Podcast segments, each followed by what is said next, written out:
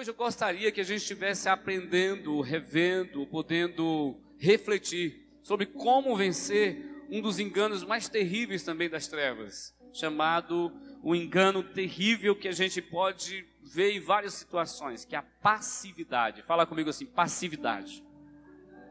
Esse é um engano terrível, Marcos. E eu queria que a gente lesse a Bíblia, mais uma vez ali em Números. Abre sua Bíblia em Números, capítulo 13. Números, capítulo 13. Abra aí a sua Bíblia. Números capítulo 13. Nós vamos ler, ler do versículo 25 em diante. Se você estiver aí em casa, sem uma Bíblia, eu te aconselho a comprar o mais rápido possível a sua Bíblia, ou baixar no seu celular, baixar o aplicativo. É muito importante. Eu gosto de ler a Bíblia no aplicativo, no celular, até porque tem alguns recursos de pesquisa, de estudo muito bons, mas eu gosto muito de ler a Bíblia em papel ainda, né? ainda estou no, nesse tempo, né? Do papel, mas a gente chega lá. mas gosto também, leio bastante. E se você não está lendo a Bíblia aí o ano inteiro, nessa, nessa proposta aí, ainda dá tempo de começar e terminar esse ano, amém? É um dos, um dos propósitos para a sua quarentena, para esse tempo, talvez você tenha mais tempo, né? E você pode estar dando propósito de ler a Bíblia inteira. Ainda dá tempo de ler até o final do ano. Em nome de Jesus. Com o propósito que a gente fez, lendo quatro capítulos ao dia, nós terminaremos até o final de outubro. Estaremos terminando mais uma vez a leitura da Bíblia. Números capítulo 13, versículos 25 em diante. Ao cabo de 40 dias, voltaram de espiar a terra. Caminharam e vieram a Moisés e a Arão e a toda a congregação dos filhos de Israel no deserto de Parã, a Cádiz.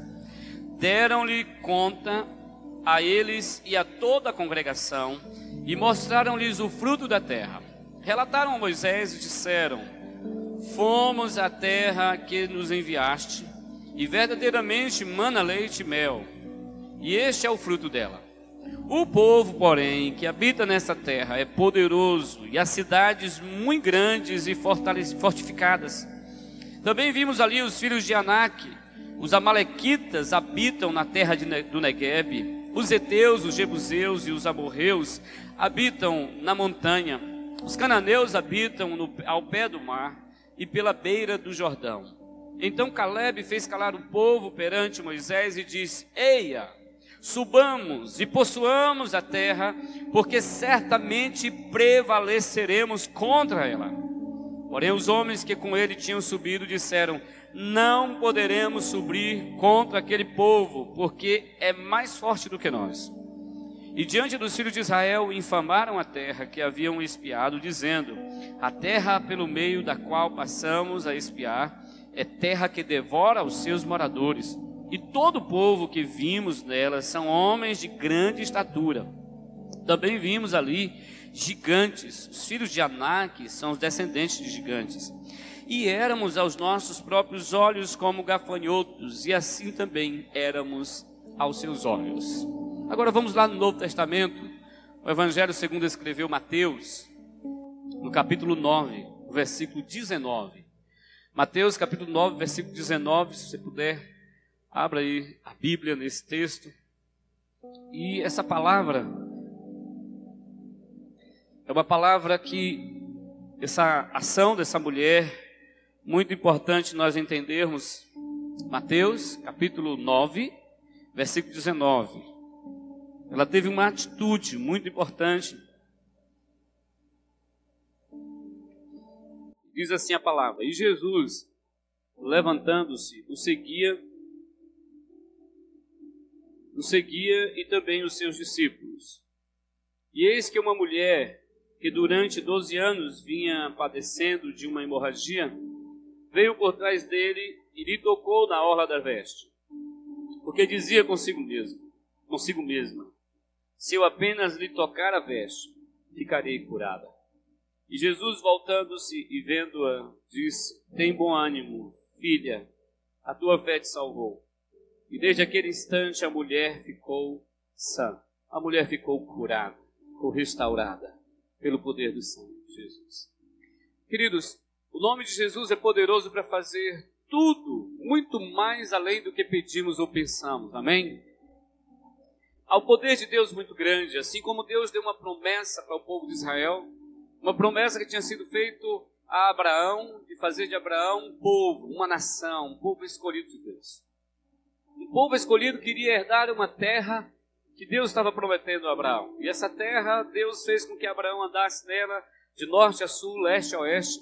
Por onde ele andava, ele erguia altares de adoração, exaltava o nome do Senhor e firmava ali, então, uma, uma demarcação de território. E Deus então prometeu a Abraão, sabemos toda a história, o povo foi, depois Jacó foi, renovou a promessa, o próprio Isaac foi renovada a promessa para Isaac, depois para Jacó, e o povo depois então, por conta de uma fome, foi para o Egito, viveu como escravos. Mas chegando aqui nesse texto onde nós refletimos, alguns meses depois que eles saem do Egito com a mão forte do Senhor, mostrando sinais, milagres e maravilhas. Quando o povo passa o, o mar vermelho a pés enxutos, mesmo vendo tudo que Deus tinha feito através deles, eles chegam nesse momento crucial das suas vidas, da sua história, e eles então duvidam do poder de Deus. A palavra vai nos dizer, tanto em Hebreus e outros textos, que o povo não entrou na terra prometida porque eles, por conta da incredulidade dos seus corações por conta da incredulidade, porque eles não creram que Deus era poderoso para fazer aquilo que Deus estava dizendo que ia fazer. Mas o que me cabe, o que nos para para pensar aqui é que esse povo, eles simplesmente retrocederam, porque eles não quiseram lutar. Porque eles talvez entendessem que Deus estaria dando a terra para eles e que essa terra que manda leite e mel, eles simplesmente iriam chegar lá. Talvez, imagina assim, e o povo simplesmente iria fugir deles que eles não teriam necessidade de lutar, que eles não teriam necessidade de derrotar gigantes, que eles não teriam necessidade de nenhum esforço. E quando nós olhamos para nós hoje, Igreja do Senhor Jesus e a sociedade de uma forma geral, nós vemos pelo menos dois extremos. Nós vemos uma, uma, uma parte das pessoas, uma grande parte das pessoas, que querem conquistar as coisas do seu jeito, com o esforço próprio. Nós daremos depois refletir sobre este engano também, chamado esforço próprio, justiça própria, que nos afasta de Deus, que nos afasta de Jesus. Mas esse outro extremo aqui é o extremo da passividade. De querer que as coisas aconteçam para a gente sem esforço, sem sacrifício, sem trabalho. Sempre eu volto a esse aspecto, mas hoje eu gostaria de Deus falou muito ao meu coração para ministrar a respeito desse engano em nosso tempo. Até porque ele é um tempo que está sendo recomendado ficar em casa. Até porque esse tempo é o tempo que tem batido na tecla muita gente fica em casa, fica em casa, então dá a ideia de que é um tempo de passividade. Tem, temos nos esquecido de que é um tempo de guerra, porque na verdade você, eu, todos nós estamos sempre em guerra, queridos. Se você não quer estar em guerra, eu sempre recomendo os irmãos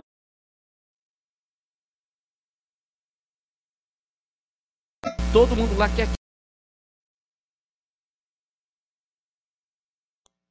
Agora, o que eu quero dizer para mim e para você é que nós estamos em guerra, em uma guerra espiritual. E nessa guerra não dá para viver na passividade. A vida não dá para viver na passividade. A passividade de que, ô oh, fulano, ora por mim. Eu não estou dizendo aqui que não podemos pedir oração a ninguém, amém? Mas tem gente que está ficando de braço cruzado pedindo que os outros apenas orem por ele. Você não deve depender apenas das orações dos outros. As pessoas têm uma tendência de falar assim: não, ora por mim, jejua por mim, busque a Deus por mim. Mas tem uma coisa muito séria: a minha fé não pode te levar aos céus. Você, se você não exercer fé, se você não exercer a sua fé pessoal, no Deus vivo e todo-poderoso, por mais que a gente queira, por mais que Jesus disse está consumado, você não poderá ser alcançado por Ele. Quando a palavra nos ensina que nós precisamos sair dessa passividade, quando a gente vai olhar para todos os exemplos da palavra, todos aqueles que alcançaram algo de Deus, eles tiveram de vencer a passividade. Uma, uma palavra muito séria foi dada a Josué: Josué, olha, Josué está morto. Ou Moisés está morto, Josué. Levanta-te, esforça-te, tem bom ânimo. É através de você que eu vou levar o povo para herdar a terra prometida, para tomar posse da terra, para conquistar a terra prometida. Existe a necessidade de não estarmos nesse engano, o engano da passividade. E o que é mais terrível é que o engano da passividade, ela, ele nasce, ele brota, ele é gerado dentro de um ambiente de incredulidade. Enquanto Josué e Caleb estavam dizendo, não, nós iremos, o Senhor é conosco, Ele nos deu uma palavra, nós iremos vencer.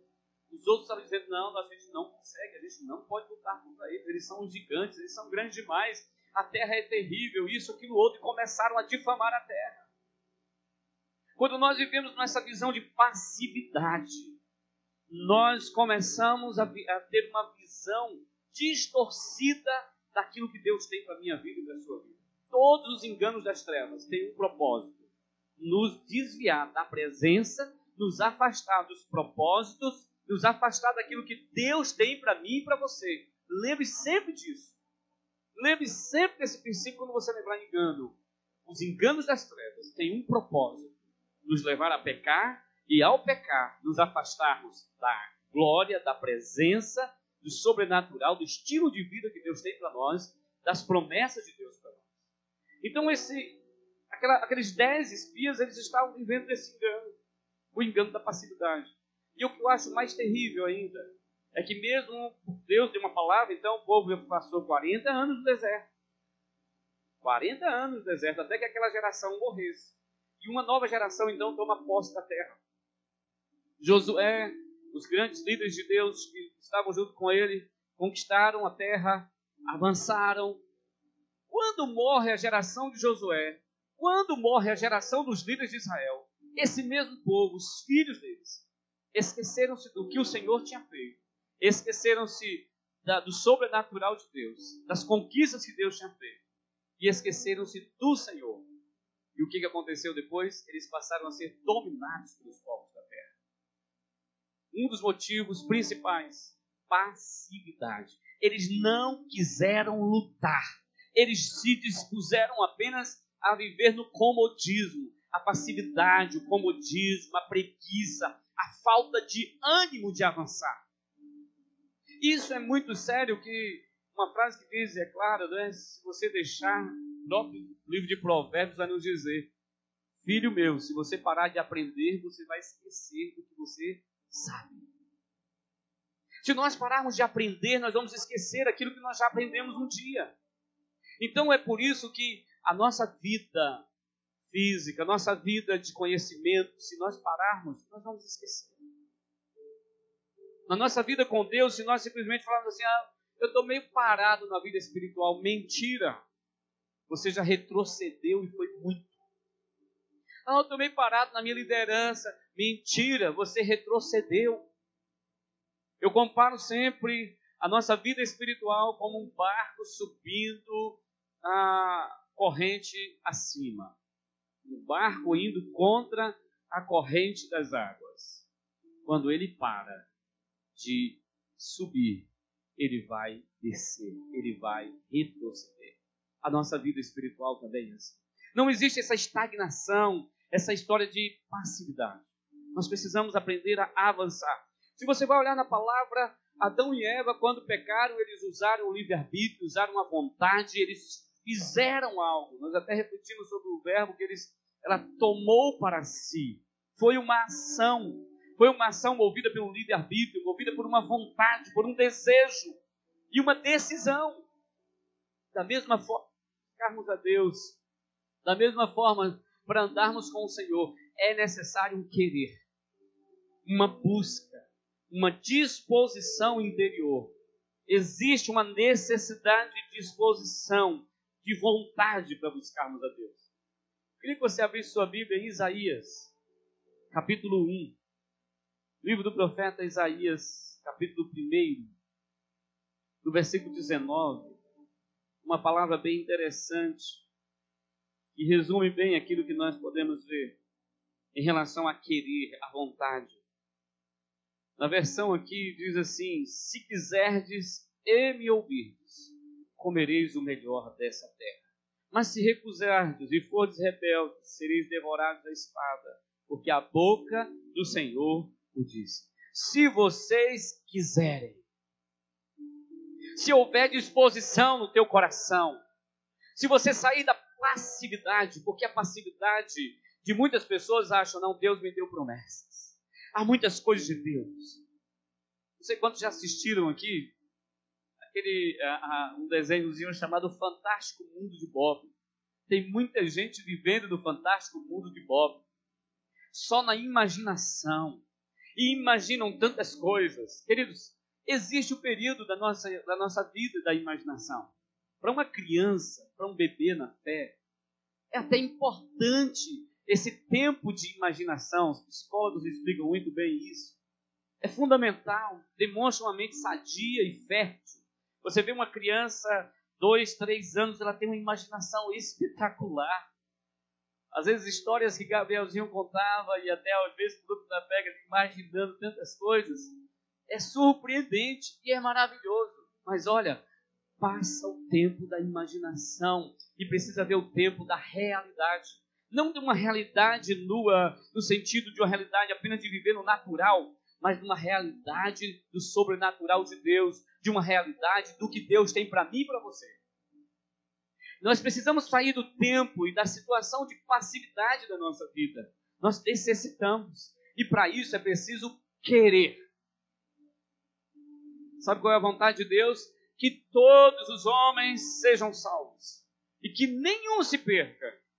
Mas sabe qual é a realidade? Nem todos querem. E porque não querem, não irão experimentar muito parecido como se você estivesse com uma sede enorme, você vê a torneira ou você vê a água na sua frente, mas se você não pegar essa água você não tomar, não houver uma atitude, a sua sede não será saciada. Diante de Deus, a mesma coisa, Deus olha para o povo de Israel aqui e diz assim: se vocês quiserem e me ouvirem, vocês comerão do melhor dessa terra. Mas se não quiserem, vocês não irão experimentar. Interessante que quando Jesus vem, ele diz assim: Ei, se alguém quer vir após mim, negue-se a si mesmo, tome cada dia a sua cruz e me siga. Aí chega um cego diante de Jesus e fala assim: Jesus pergunta: O que você quer que eu te faça? Senhor, eu quero ver. E Jesus diz: Então veja.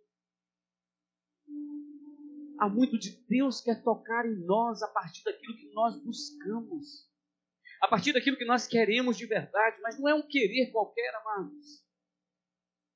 É uma disposição interior que isso caminha junto com a fé. Caminha lado a lado com a fé. Em Isaías 55 vai dizer: Vinde, todos vós, comei, bebei de graça. Abra a sua Bíblia em Isaías 55. Eu apenas escolhi alguns dos textos da palavra, mas quando Deus chama Abraão, ele chama e diz: Olha, Abraão, sai da tua terra e da tua parentela, vai para uma terra que eu te mostrarei. Não existe passividade alguma aí. Existe sim uma interação entre o que o Deus diz e o que eu me disponho a crer. Entre o que Deus fala e a minha disposição do coração em obedecer. E diz assim a palavra: Todos os que tendes sede, vinde às águas, e vós, os que não tendes dinheiro, vinde, comprai e comei. Vir. Jesus também que disse: Todos que estão cansados e sobrecarregados, vinde, venham a mim. Jesus poderia chegar em Jerusalém, por exemplo, e falar assim: Olha, chegar na porta da cidade e falar assim: Agora eu dou uma ordem no mundo espiritual que todos dessa cidade sejam curados. Todos seriam curados? Seriam. Há poder de Deus para fazer isso? Ah, não há? Mas Jesus não fez. Jesus chegou diante do tanque de Siloé e havia muitos enfermos. Mas ele se dirigiu a apenas um. E perguntou para ele: Você quer ser curado? Imagine Jesus chegando para um homem na beira do tanque de Siloé, onde todos iriam ali para ser curados, querendo então se jogar naquela água. E a pergunta que Jesus faz para aquele homem: Você quer ser curado? Eu quero, Senhor, mas não tenho ninguém que me pegue, me jogue lá na água quando os anjos vêm e balançam. Sabe que era uma crença naquele momento, naquele tempo.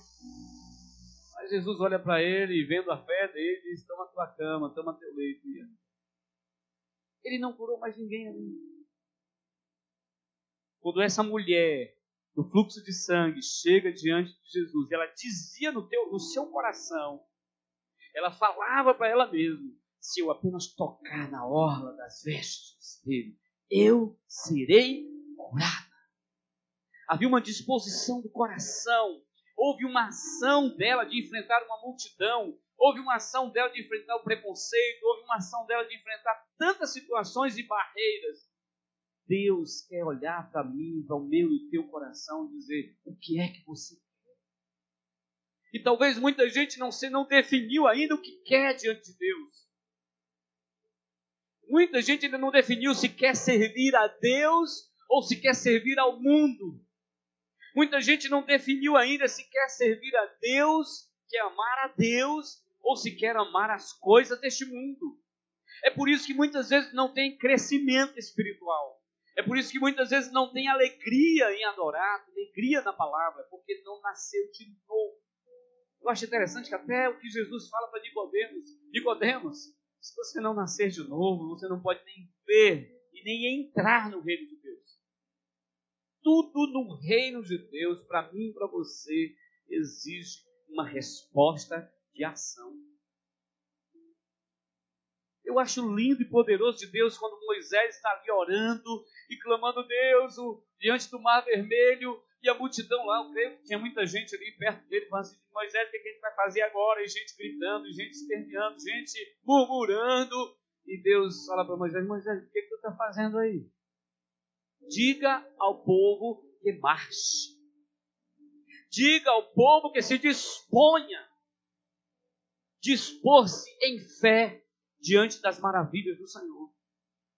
Porque muitos de nós estamos com a mentalidade mesquinha de engano, de passividade.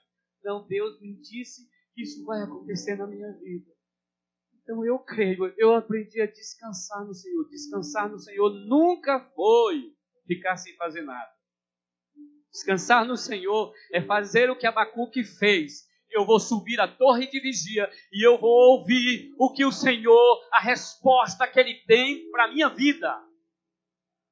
Eu vou subir, eu vou para o meu quarto de escuta, eu vou orar.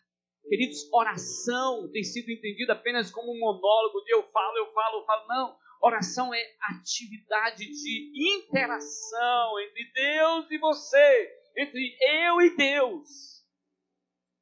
Então eu vou parar para ouvir o que Deus tem para mim. E se eu ouvir o que Deus falou para o meu coração, eu vou agir de acordo com o que eu ouvi. Eu leio a palavra, mas essa palavra ela é transformadora, ela é libertadora. Mas ela é libertadora quando eu recebo a palavra e obedeço a palavra. Muita gente convida Jesus para estar com ele. Ele me faz lembrar as bodas de Caná, Jesus fez o seu primeiro milagre. Jesus estava lá, os discípulos estavam lá, foi solicitado que Jesus fizesse algo. Jesus disse: Eu não vou fazer, não chegou o meu tempo. Aí Maria chega para Jesus e fala assim: Não, pode fazer para os servos, façam tudo o que ele disser. Olha só, Jesus pôde estar presente. O vinho acabou, o problema estava ali, a vergonha já estava instalada. Mas olha só, que fez a diferença foi a obediência, foi a ação. Diante de uma palavra de Jesus.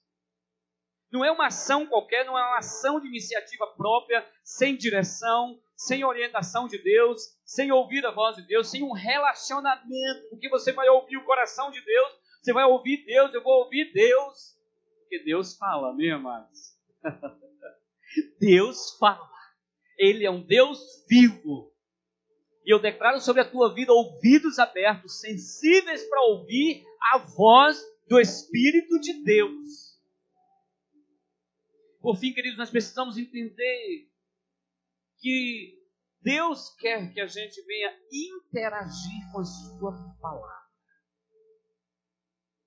Fé nunca pode ser comparada com passividade. Entenda que a, o engano da passividade é fruto da incredulidade e dá mais espaço para a ação das trevas. A passividade é uma brecha terrível, porque é uma fé. Muita gente está dizendo, não, eu tenho fé, estou esperando, mas é uma espera infinita do que Deus já disse para ele que ele precisa fazer. Queridos, tem coisas que Deus já falou para você fazer há muito tempo e você tem simplesmente deixado para depois, você tem achado que não é isso que é para fazer, você tem se deixado levar pela passividade. Fé sem envolvimento é apenas um sentimento. Fé é envolvimento, comprometimento. Você precisa se envolver. Fé passiva é relacionada à magia, à feitiçaria e simplesmente quer controlar o mundo espiritual. A fé bíblica é a fé bíblica ela fala sobre ação.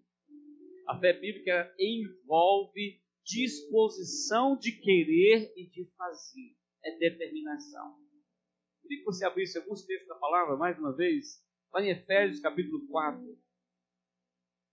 Efésios 4, 6. A gente sempre cita esse texto. Eu queria que você abrisse sua Bíblia, depois, se puder, você pode grifar na sua Bíblia, Efésios 4, versículo 6. E a palavra diz assim, depois nós vamos voltar lá em Lucas. Mas Efésios 4, 6 diz assim: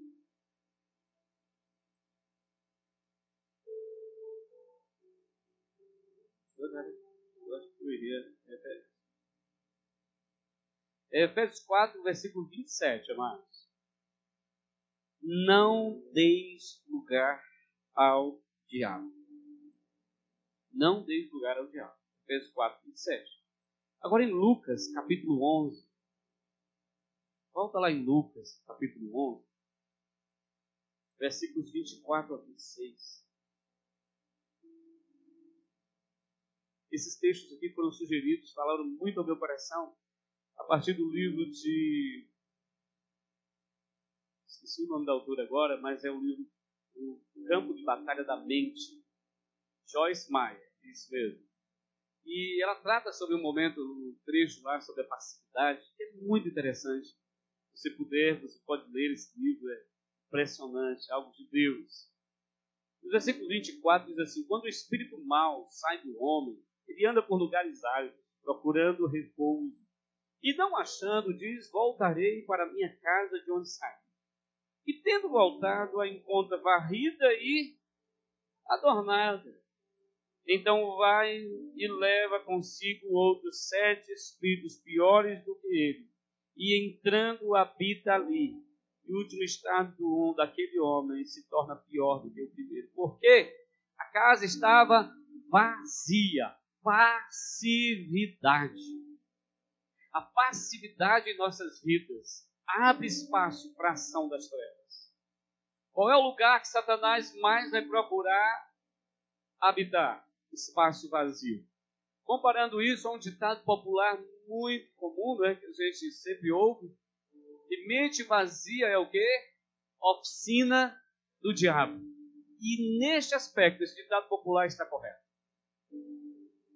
Mente vazia da passividade. Uma das ações da nova era, né, das ciências e das religiões orientais, é, inclusive um dos princípios da yoga, é você esvaziar a sua mente. Só que no vazio da mente, quem entra são espíritos das trevas. A meditação bíblica nunca é esvaziar a sua mente e deixá-la num estado de inércia. A meditação da palavra, a meditação que a Bíblia nos ensina, de meditar nas Escrituras, é sempre encher-se daquilo que é bom, perfeito, agradável, se há algum louvor, se há alguma virtude, nisso pensai. É isso que está lá em Filipenses 4:8. É encher a sua mente da palavra, é refletir na palavra, é orar a palavra. A meditação bíblica não é passividade, é atividade mental de fé.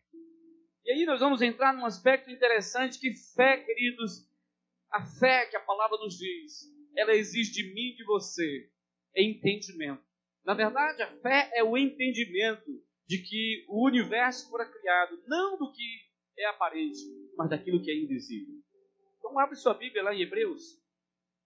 Quando esse texto nós lemos, os dois textos, ou seja, não deixe lugar ao diabo, qual é o lugar que o diabo quer habitar também? A passividade. Ou quando você dá lugar através de ações. Eu nunca tinha observado esse texto de dar lugar a Satanás nesse ângulo de passividade, mas é uma grande verdade. A gente sempre acha que dar lugar ao diabo é quando a gente faz coisas erradas. E é também, é verdade, quando a gente peca e não há arrependimento, não há quebrantamento, não há mudança e transformação, é, um, é uma porta aberta para Satanás agir. Mas é também um lugar para Satanás agir. A passividade da nossa vida, sem produtividade. Então, quando a palavra nos diz lá em Hebreus, em Hebreus capítulo 11, e vai falar sobre a fé, a fé, e é muito importante a gente sempre refletir, ler esse texto, reler, dizer, Deus, me traz, me traz revelação, me traz entendimento. A fé é a certeza das coisas que se esperam e a convicção de que? De fatos que não se vê. A fé é convicção. A fé é certeza. Como é que você chega a uma convicção? Como é que você chega a uma certeza na passividade? Nunca! Nunca! Você só chega a uma certeza, você só chega a uma convicção, a um fundamento de fatos. Se você parar, refletir, observar, olhar, perceber e dizer assim: Deus, a tua palavra é verdadeira. Porque não é uma fé em qualquer coisa, é uma fé na palavra de Deus. A fé é uma ação interior nossa que passa para refletir e pode concluir realmente Deus é verdadeiro. O que ele diz é verdade. Ele é fiel. A fé vai concluir isso. Deus é fiel. Então, o que eu vejo nas palavras dele é verdade mais de 90% das promessas de Deus para mim e para você, elas são condicionais. Elas exigem de mim e de você fé de envolvimento. Fé para crer, buscar e confiar. Fé como envolvimento. Firme fundamento das coisas que se esperam, prova das que não se veem. E o versículo 3 diz: pela fé entendemos mas não é apenas entendimento no sentido de reflexão aqui. Entendimento na Bíblia, entendimento na visão da palavra. Entendimento é experimentar. Entendo uma coisa quando eu experimento aquilo que eu estou dizendo que eu entendo. Eu entendo que a palavra de Deus move-se no sobrenatural quando eu busco me mover no sobrenatural, não apenas no natural. Eu entendo aquilo que Deus está dizendo para mim, para eu viver, quando eu busco experimentar dos princípios da palavra na minha vida. Então a fé, ela nos protege da ação das trevas. Mas o mais terrível é que muitas vezes nós somos capazes de exercer fé, de vencer a passividade em algumas áreas da nossa vida. E outras áreas da nossa vida ficam presas na passividade. Esta palavra é uma palavra que você pode aplicar tanto na liderança da sua célula, no seu casamento, não, nos seus negócios, ah, na sua vida financeira como um todo. Você pode aplicar esses princípios da palavra de não viver na passividade. Embora não é, os, os economistas mais dizem que a gente precisa viver de rendas passivas, ok? Mas essas rendas passivas elas não são um exemplo de passividade, porque existe uma ação ali de você investir onde você precisa investir, saber onde vai investir, ok? Mas entenda isso. Tem áreas da sua vida, da minha vida, às vezes dos dons espirituais. Vocês acham que por que Paulo chegou para Timóteo, por exemplo, e falou para Timóteo: Ei, Timóteo, desperta o dom que há em ti. Por quê? Havia na vida de Timóteo uma passividade quanto aos dons espirituais. quanto aos dons de profecia, quanto às profecias que haviam sido liberadas sobre a vida de Timóteo. Talvez Timóteo estivesse por medo, por insegurança, por incerteza, simplesmente ter colocado numa caixinha aqueles dons, aquelas promessas. Sabe o que significa? Exercite os dons. Exercite os dons. Muitas vezes você é uma, uma pessoa excelente nos negócios, Deus tem te abençoado. Ou você é excelente nos dons espirituais, mas Deus está te conduzindo a outras áreas e que você ainda tem experimentado passividade. Deus tem te dado talentos, dons espirituais, exercite. Quando nós não exercitamos esses dons e talentos, quando nós não exercitamos as promessas que Deus tem para nós, quando recebemos promessas e não nos não interagimos com elas, essas promessas, elas vão então estar caindo no esquecimento. E pior, o próprio Satanás se encarrega de bloquear a ação delas em nossas vidas. Quando nós desprezamos, quando nós deixamos para depois aquilo que Deus já disse para mim e para você que é para agora, nós desprezamos. Então tem áreas da nossa vida, sejam nas áreas, às vezes a área profissional, você está vivendo uma passividade. Às vezes é, é nos estudos que você está vivendo a passividade. Eu achei interessante que um, um discipulador chegou para mim falou assim: não, tinha um, um discípulo que ele tem um sonho de ter um trabalho para ele ganhar 5 mil reais por mês. Eu falei assim: ótimo, ele está fazendo qual faculdade? Ah, não, ele não quer fazer faculdade, não. Eu falei assim: Jesus, estou mais É. é um sonho. Mas não é só, eu estou dizendo aqui que você para ganhar 5 mil reais por mês, você tem que ter uma faculdade. Não. Mas se você não tiver uma faculdade, você precisa saber qual tipo de negócio você está investindo, o que, que você tem na sua vida, o que, que você está fazendo, que tipo de trabalho você faz, o que você está disposto a sacrificar. Porque nós precisamos entender que no reino de Deus tem o princípio de nós nos entregarmos a Ele. Entrega a Deus nunca é passividade. Nunca foi e nunca será. Então nós precisamos entender que essa passividade, às vezes, tem áreas que você está muito bem, você está ativo, interagindo com Deus, ouvindo a voz de Deus, interagindo, mas tem outras áreas que o engano tomou conta. Em outras áreas, como por exemplo na área dos dons espirituais, na sua liderança. Talvez sua liderança está debaixo de uma passividade, sua célula está debaixo de uma passividade sua vida de crescimento na palavra. Tem gente que fala assim: oh, eu queria, achei interessante uma experiência do pastor Luciano Subirá, onde ele disse que uma pessoa chegou para ele, pastor, ora por mim, que eu quero essa unção da palavra. Ele falou assim: ótimo, vai estudar a Bíblia. Ele queria que o pastor orasse por ele, agora vai, você agora vai ter uma, um, a palavra vai fluir na sua vida. Mas ele não quer ler a Bíblia, não quer estudar, não quer debruçar, não quer gastar horas e horas estudando a palavra, lendo a palavra, não quer ler livros, não quer. Nunca vai crescer. Crescimento exige esforço. Amém? Quer crescer? Se esforce em todas as áreas da sua vida. Isso não significa esforço próprio. Esteja entendendo bem. É dependência de ouvir a voz de Deus. Em segunda coisa, precisamos entender, entenda que o engano da passividade é uma fortaleza da mente. Ei, é uma fortaleza da mente. A nossa sociedade muitas vezes está fundamentada em princípios assim.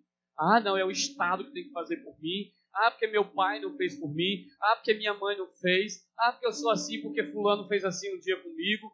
Eu não estou dizendo que essas questões não vão nos trazer influências. Só Deus e a pessoa que passaram por um abuso na infância sabem as lutas que passam. Só Deus e uma pessoa, uma mulher, um homem que foi estuprado, sabem das situações e das marcas e dos bloqueios na vida. Mas eu quero dizer uma coisa: no que importa não é o que fizeram com você, mas o que você está fazendo com o que fizeram com você. Essa frase eu ouvi um dia e ela é muito poderosa. O que importa é o quanto nós estamos crendo no poder transformador, do poder da palavra do Evangelho. Mas eu quero te dizer: toda a transformação de Deus na minha e na sua vida dependem de uma mente transformada. Toda transformação no comportamento meu e seu vai depender de uma transformação na nossa mente você tem uma aliança com Jesus, você já nasceu de novo. você tem uma aliança com Jesus, o Espírito Santo já habita em você e ativou. Seu espírito nasceu de novo. Você pode ver e você pode entrar no reino de Deus. Mas entrando no reino de Deus, a palavra diz em Romanos capítulo 12: Deixem que sejam transformada a vossa mente. Como? Entregue-se como sacrifício vivo, santo e agradável. Permita que o Espírito de Deus guie a toda a verdade. Permita que o Espírito Santo vá guiando. Então, como é que você vai ser guiado pelo Espírito Santo? Ouvindo a voz dele. Deixem, permitam que o poder do Espírito Santo transforme a sua mente. A mente. E aí, quando a gente vai ver textos da palavra, eu queria que você abrisse aí em Colossenses, por exemplo, capítulo 3. Em Colossenses 3, de 1 a 3, a palavra diz assim: Se fostes ressuscitados juntamente com Cristo, buscai as coisas lá do alto, onde Cristo vive, assentado à direita de Deus. Pensai nas coisas lá do alto, não nas que são daqui da terra, porque morreste, e a vida e a vossa vida está oculta juntamente com Cristo em Deus. Então pensai, Deixe-se encher dos pensamentos de Deus. Deixe ser tomado conta a sua mente, o seu coração dos pensamentos de Deus. Mas aí a gente quer ter uma vida transformada. Aí vai para a internet só ver porcaria. Vai ver os filmes só porcaria. Vai ler só porcaria. E aí vai querer que o fruto da sua mente seja abençoado. Isso é engano, é mentira, é apenas a passividade. O que o Espírito de Deus está falando para mim e para você é: busque uma mente transformada. E a transformação vem pelo poder da palavra, o poder do Evangelho, o poder do Espírito de Deus. E não existem fortalezas, não existem fortalezas que essas armas espirituais não possam destruir e derrotar. Porque existe um buscar, existe uma vontade, existe um querer. Se quiserdes e ouvirdes, comereis do melhor desta terra. Essa é a promessa de Deus para mim e para você. Jesus lá na cruz disse: está consumado. Há uma vida nova, uma vida diferente, há o poder de Deus para ser ministrado ao nosso coração. Tudo que Jesus conquistou lá na cruz é direito seu, é direito meu. Nós podemos tomar posse, mas precisamos vencer uma mente humana meramente natural porque o homem natural não entende, não compreende as coisas do Espírito de Deus e nem pode entendê-las, compreendê-las, porque elas se discernem espiritualmente. Este é o ponto que divide, que separa uma mente meramente natural e uma mente espiritual. É quando nascemos de novo e quando nos mergulhamos no poder do Espírito de Deus, na palavra, e dependemos de Deus para seguirmos adiante. A palavra em Efésios capítulo 4, já estamos perto aí de Colossenses, abra aí, ela vai dizer assim, Efésios 4, 22 até o 24, que nos diz, no sentido de que, quanto ao trato passado, vos despojeis do velho homem, que se corrompe segundo as paixões do engano e vos renoveis no espírito do vosso entendimento, e vos revistais do novo homem, criado segundo Deus, em justiça, retidão, procedente da verdade. Entenda aqui algo. Despojar-se do velho homem não é passividade. É ter a atitude de falar assim: essa parte, essas, essas situações na minha vida eu não quero mais. Eu jogo fora a mentira, eu jogo fora o engano, eu jogo fora a trapaça, eu jogo fora a, a, a, a preguiça, eu jogo fora o comodismo, eu jogo fora, é despis. Mas tem uma questão aqui no despis. Vos despojeis do velho homem, que se corrompe de acordo com as paixões, as concupiscências do engano. Qual engano? Engano das trevas. Engano da incredulidade engano que nos afasta do, que Deus tem para nós.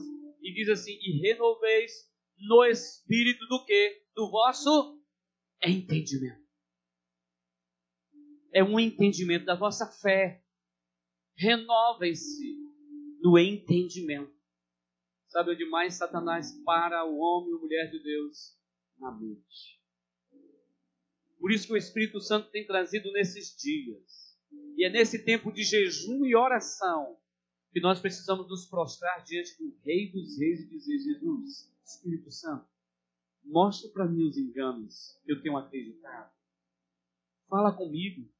Usa minha esposa, usa meu amigo, usa meu discipulador. Usa um sonho, usa uma revelação, usa algo para falar comigo, para me despertar de qualquer engano que existe na minha vida. Eu quero experimentar esse renovar no espírito do vosso entendimento e vos renoveis e vos revistais do novo homem, criado segundo Deus em verdadeira justiça e retidão, procedente da verdade, ou seja, ao contrário do engano, é a verdade da palavra. Queridos, muitos de nós não temos recebido a palavra em nosso coração. Muitos de nós não temos sido cheios da palavra da verdade, porque há muito engano ao invés de se firmarem no fundamento da palavra, estão se firmando no fundamento dos enganos. E como é que nós podemos fugir dos enganos? Nós já vimos ouvindo a voz de Deus, ouvindo a voz do Pai, assim como Adão e Eva. Como Jesus venceu os enganos? Se firmando na palavra, ouvindo a voz do Pai, crendo na voz do Pai, exercendo fé, de dizer claramente: Deus, eu quero o Senhor não quero outra coisa na minha vida. Eu quero o Senhor. E é isso que vai nos tirar dos enganos das trevas. É isso, é renúncia, é dedicação. Então entenda que essa passividade ela é vencida também quando ouvimos a voz de Deus, palavra de Deus, poder de Deus e interagimos com Deus, sendo guiados pelo Espírito Santo. Mais do que nunca, queridos, o Espírito de Deus está nos acordando. Sabe por quê? há muito de Deus para nós. Há uma promessa de Deus para mim e para você de 6 mil discípulos. Aliás, mais de 6 mil discípulos para nós, como primeira igreja batista em Guaratinga.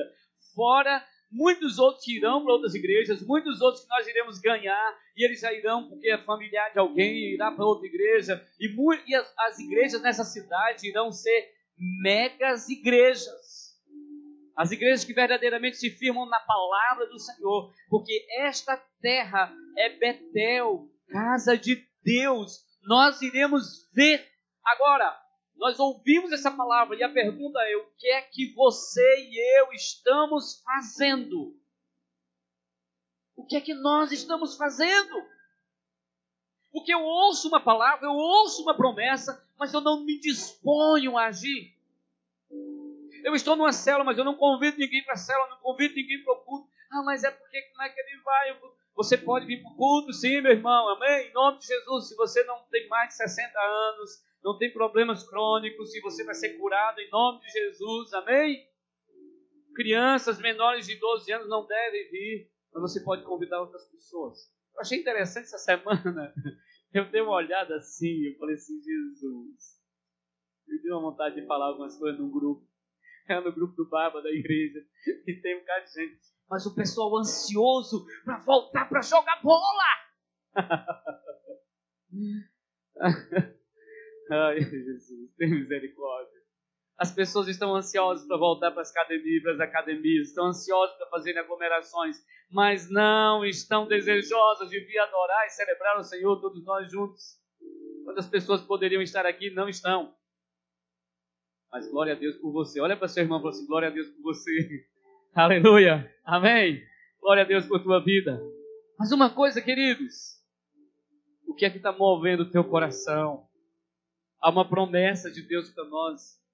Mais de seis mil discípulos, cheios do Espírito Santo, movidos pelo poder de Deus. Porque o Senhor vai enviar pessoas para as nações. Amém? Aleluia. Promessa do Senhor. E eu sei que o Senhor vai fazer e Ele vai cumprir. Mas a pergunta é: você está na passividade? Você está na passividade achando, não, Deus vai usar outros. Até para aquelas pessoas que batem na nossa porta e falam assim, ei, eu quero Jesus. Porque vai vir muita gente assim, fala assim, eu quero uma vida diferente, eu quero buscar Deus, me ensina, me mostra o caminho, como foi aconteceu na tua vida. Porque vai ter momento que as pedras já estão falando, já há muito tempo, muitas pessoas têm procurado. Mas o que você está fazendo com o teu vizinho, com o teu amigo? O que você está fazendo com aquele colega seu, aquele amigo seu que está entregue às drogas, às bebidas, está entregue à prostituição, ao adultério, ao materialismo? O que você está fazendo? O que nós estamos fazendo? Você está orando, jejuando, falando de Jesus para ele, convidando ele para a cela, para uma celebração, orando na casa dele, manifestando a glória de Deus na vida dele. O que é que nós estamos fazendo? A promessa de Deus para mim e para você, a promessa de multiplicação da sua célula, a promessa de crescimento, a promessa de chamado, a promessa de sobrenatural. Eu lembro do dia do sepultamento do nosso irmão é, Hernandes, Deus falou claramente no meu coração: quando é que vocês vão ver um morto ressuscitar se vocês não têm orado por nenhum morto para ressuscitar? Então nós, eu timidamente ainda orei e oramos juntos. Mas nós precisamos sim chegar diante de determinadas situações, ouvir do Espírito Santo. Às vezes nós vamos confundir e vamos não ter medo de ser envergonhado, orar pelos enfermos, orar pelos aleijados, orar pelos cegos, orar pelos surdos, vamos orar, porque o Senhor já tem dito que vai manifestar os sinais e maravilhas. Mas como iremos experimentar se nós não arriscarmos? Há muito terreno de Deus para nós conquistarmos, muitas vidas para conquistarmos. Mas em nome de Jesus, pelo poder do Espírito do Senhor, eu declaro todo espírito de passividade caia por terra e você precisa olhar e pedir, Deus, onde existe passividade na minha mente? Onde existe bloqueios ao teu sobrenatural? Onde existe incredulidade na minha vida? E preciso urgentemente dizer: Eu não quero mais. Eu quero pedir que você se coloque em pé agora. Você possa dizer para ele: Continue. Eu queria que você colocasse a mão no seu peito e do fundo do teu coração mesmo, comece a declarar diante de Deus. Olhe que Jesus está diante de você e Jesus está te perguntando assim: o que queres que eu te faça? Olhe para Ele. Você aí na sua casa, no sítio, fazenda, na roça, onde você estiver. Abra teu coração, você que está vendo agora essa ministração. Talvez você ainda não fez uma aliança com Jesus. Eu estou dizendo para você agora, pelo poder do Espírito de Deus, faça uma aliança com Ele. Volte para os caminhos dele. Talvez você tenha dons, talentos, sonhos de Deus na sua vida, mas você tem enterrado. E o Espírito Santo está falando comigo e com você nessa noite. Saia da passividade. Transformação de mente Toda mente que fica fixada apenas na passividade não vai alcançar nada em Deus. Não vai avançar, não vai crescer. Este é o tempo de quebrar todo o engano de passividade na tua vida. Então decida nessa noite fazer uma aliança com Jesus. Decida voltar aos caminhos dele. E neste momento você pode simplesmente dizer: Jesus, eu quero te buscar de todo o coração, eu quero quebrar todas as amarras do meu passado e eu quero uma vida nova. Eu creio na tua palavra, eu creio no poder do teu espírito. E se há alguém aqui nessa noite também que está afastado ou quer fazer uma aliança com Jesus, sai do seu lugar, vem aqui à frente, nós iremos orar por você. Se há alguém aqui, mas aí na sua casa você pode se prostrar. Eu quero declarar para você, como filho, filha de Deus Põe a mão no teu peito e comece a dizer: Deus, olha para mim. Fala com ele agora. Diga assim: Jesus, o Senhor, que é a verdade, mostra na minha mente, no meu coração, qualquer engano de passividade em qualquer área da minha vida. Eu declaro, Jesus, eu quero uma vida ativa cheia de fé, como entendimento, convicção, certeza da tua palavra. Eu declaro que eu creio que o Senhor é fiel, verdadeiro.